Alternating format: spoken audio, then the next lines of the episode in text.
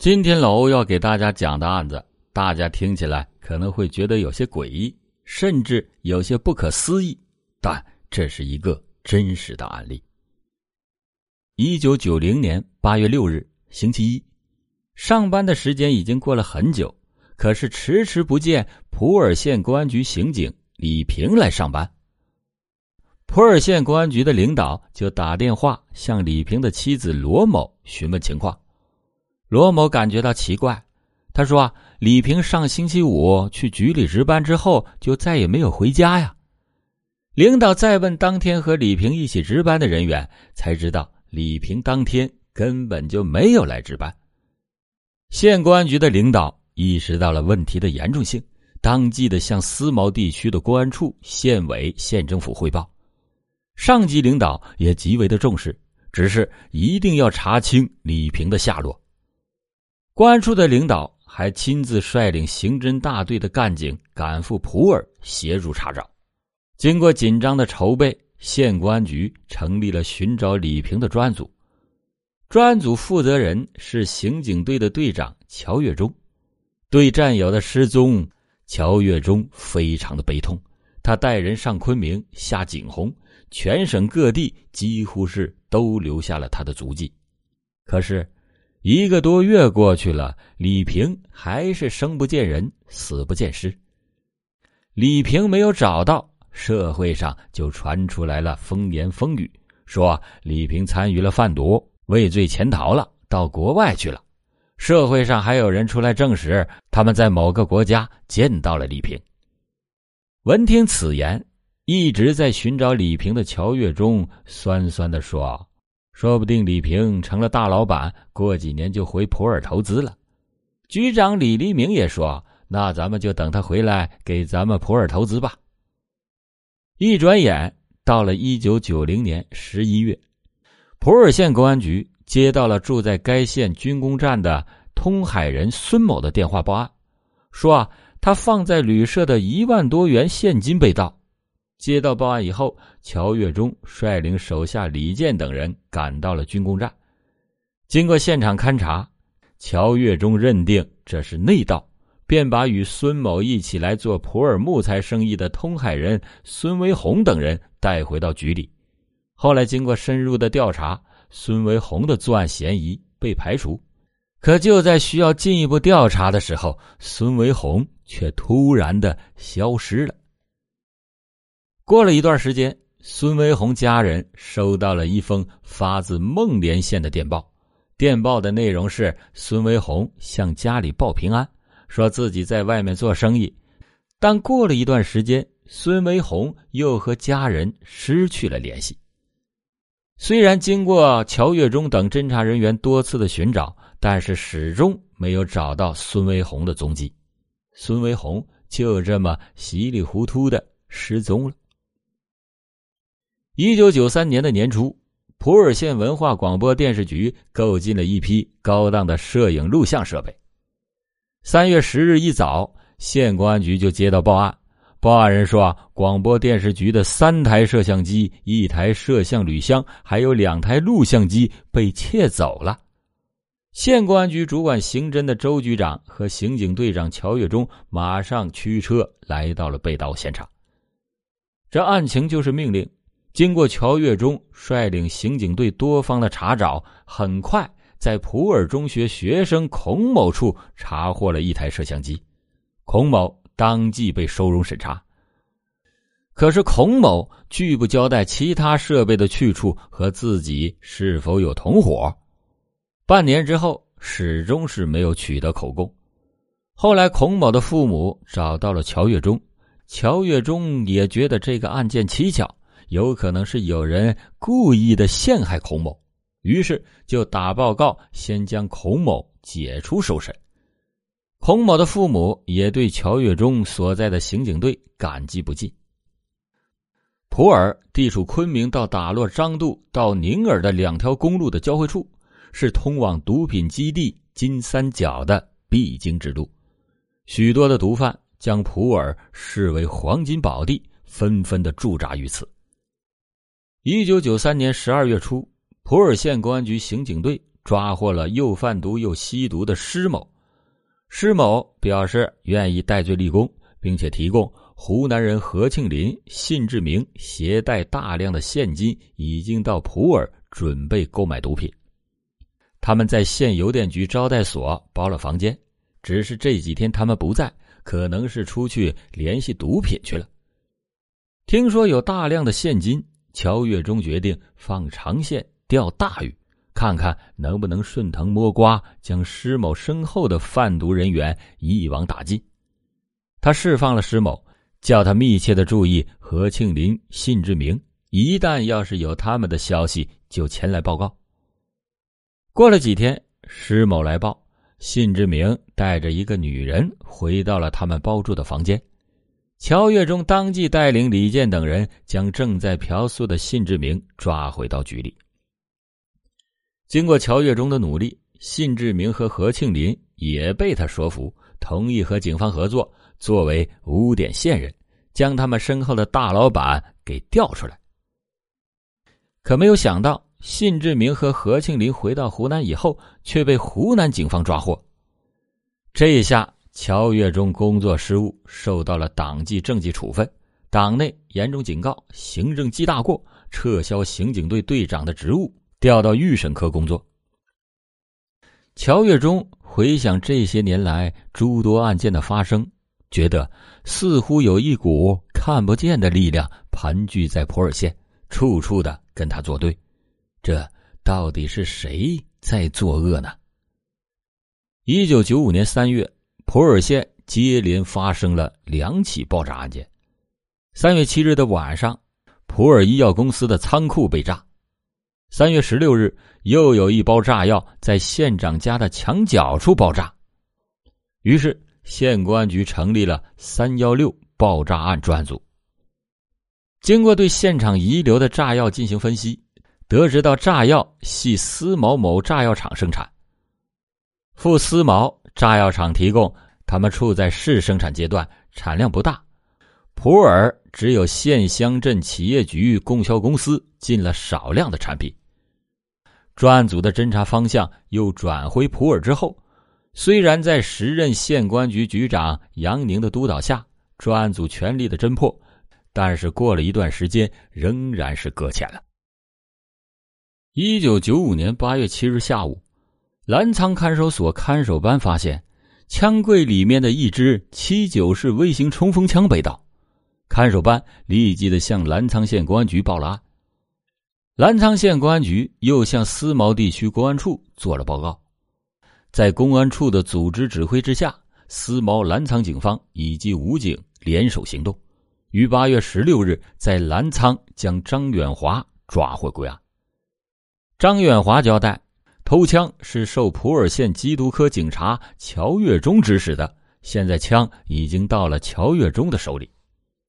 思茅地区公安处非常的吃惊，而此时的枪案负责人李黎明则陷入了两难的境地。思考良久，他打电话给乔月忠，问澜沧盗枪是不是他指使的。得到证实以后，他指示乔月忠安排胡少勇逃跑，跑的是越远越好。找一个可靠的兄弟交枪顶罪，把你保下来。根据李黎明的指示，乔月忠拿给胡少勇两千元钱，要他赶快逃跑。他又找到了洪勤学，要把枪交给李黎明，并且承认张远华偷枪是受他的指使。但是洪勤学却没有按照乔月忠的安排去做。为了保全自己，在交枪的时候，他向李黎明反映了乔月忠。除了偷枪，还有一系列的非常严重的问题。李黎明听了以后，恶狠狠的斥责洪学勤：“乔月忠是我一手带出来的，他的问题我清楚，你该说的就说，不该说的就不要乱说。”他不但没有将洪勤学带回去审查，还隐瞒了此情，不向公安处的领导汇报。八月十九日，乔月忠被收容审查，同日。逃窜思茅的胡少勇也被抓获归案，两人移送到澜沧关押。审讯的时候，乔月忠对组织盗枪一事供认不讳，但对他盗枪的动机和目的拒不交代。九月二十六日，思茅市公安局成功的破获了一起贩毒案，当场抓获毒贩洪勤学、罗道奎。审查中，洪勤学、罗道奎交代他们是乔月忠一伙的。思茅市公安局立即的将此情况报告到了公安处，公安处又报告了地委省公安厅，省公安厅对此十分的重视，立即的派出工作组进驻思茅。公安部得到报告以后，也向思茅派出了工作组。十月二十三日，在公安部省公安厅工作组的直接指挥下，思茅普洱公安机关同时出击，将未捕获的乔月忠犯罪集团成员和涉案人员全部抓获归案。在落网之初，乔月忠自持有靠山，气焰十分的嚣张，他多次的扬言说：“我虽然进来了。”但我要叫外面发生什么事那就会发生什么事随着靠山李黎明和集团成员的纷纷落网，他的嚣张气焰终于是被打了下去，被迫交代了全部的犯罪事实。原来，普洱县近些年发生的一系列的人员失踪、盗窃、抢劫、贩毒和盗枪案件，都是刑警队长乔月忠所为。而他的上司李黎明和杨宁则充当了保护伞。咱们先说下李平的失踪案件。李平本来是在乔月忠的手下，因为在侦破很多案件的时候和乔月忠意见相左，而且李平的意见后来都被证明一般都是正确的。乔月忠就认为李平对他的升迁不利，就勾结左祥辉等人计划将李平杀死。事先居然向李黎明做了汇报。李黎明当时是县公安局的局长，由于平时对李平的印象不好，认为李平不听指挥，居然就默认了乔月忠杀人埋尸。李平被杀以后，配枪交由苏灿明保管，尸体在普洱附近山上被找到，已经是六年以后了。再就是孙维红失踪案。孙维红失踪案也是乔月忠所为。孙维红向乔月忠索要八千元的罚款。乔月忠的手下左祥辉的岳父当时做买卖失败亏本了，左祥辉想拿出八千元给岳父，让岳父高兴高兴，就向乔月忠提意见杀死孙维红。乔月忠为了笼络住左祥辉，居然同意了。他们设计将孙维红杀死，尸体埋在了乡村路边。孙维红的头颅被砍下以后，扔在了林间，用火烧成了焦炭状。左祥辉和乔月忠为了泄愤，居然还用刀砍了几刀。那起广播电视局摄影器材被盗案，这起案件根本就是时任刑警队队长的乔月忠和左祥辉一起合谋做的。后来，他们又把摄影器材放到学生孔某的住处，诬陷孔某盗窃，并且对孔某进行了严刑逼供，导致孔某最后变成了精神病。乔月忠见差不多了，又把孔某给放了出来。孔某的父母后来为了感激乔月忠，居然还给了他七千八百元钱的感谢费。还有何庆林和信志明的贩毒案。何庆林和信志明其实早已经被乔月忠给擒获了，可是没有想到，乔月忠既不是要他们做污点线人，也不是要将他们送入监狱，而是要和他们合伙做毒品生意。结果，何庆林和信志明在湖南被抓以后，乔月忠万般无奈，只得骗上级说他们是污点线人，这才保住了一条命。但他还是失去了刑警队长职务，被调到了预审科工作。再说下三幺六爆炸案，这起案件根本就是乔月忠为了引开何庆林和信志明贩毒案后上级机关在他身上的注意力而自己制造的。杨宁是公安局局长，明明后来查到了案件所使用的爆炸物和乔月忠所在的刑警队有关，仍然是选择。不再深入调查下去。最后再说下盗枪案，何庆林和信志明贩毒案后，乔月忠政治生命就结束了。他觉得搞到枪，拉起一个队伍，要干一笔大的，这他才指使其他人去盗枪。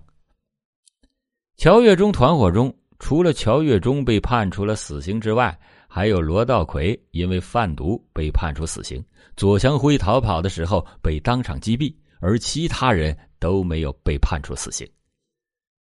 一声枪响，仿佛乔月忠案件就结束了，但是。云南省普洱市宁洱县陈玉华找到记者反映，说他的一双儿女无辜被原公安局刑警队长乔月忠等黑社会组织谋害，用手捂死，遗失家中米柜内。当地公安乔月忠、左祥辉和法医王健康等人执法犯法，以破案为名，故意不作为，弄虚作假，隐瞒案情，欺下瞒上。给其造成了极大的经济损失和精神伤害，至今公安局没有向被害人家属提供相关的证据和原始资料，而仍然在进行狡辩。乔月忠案件从他盗枪案发到被处决不到一年，很多事情恐怕是没有完全搞清楚。今天老欧讲的只是乔月忠罪行中比较有代表性的案例。当时的云南普洱县公安局刑警队已经是彻底的沦陷，在办理案件的时候完全不依照程序，而更可怕的是，刑警队长自己就是强盗。乔月忠还有很多的劣迹，比如盗窃、抢劫伤人、暗杀公安局政委未遂等罪行都还没有讲，真的是罄竹难书。在这种情况下，因此陈玉华认为。他的一双儿女的死亡和乔月中犯罪团伙有关系，这是很难被否定的。可以说，一个地区公检法的彻底沦陷，代表着社会底线已经丧失，任何匪夷所思的事情都会发生。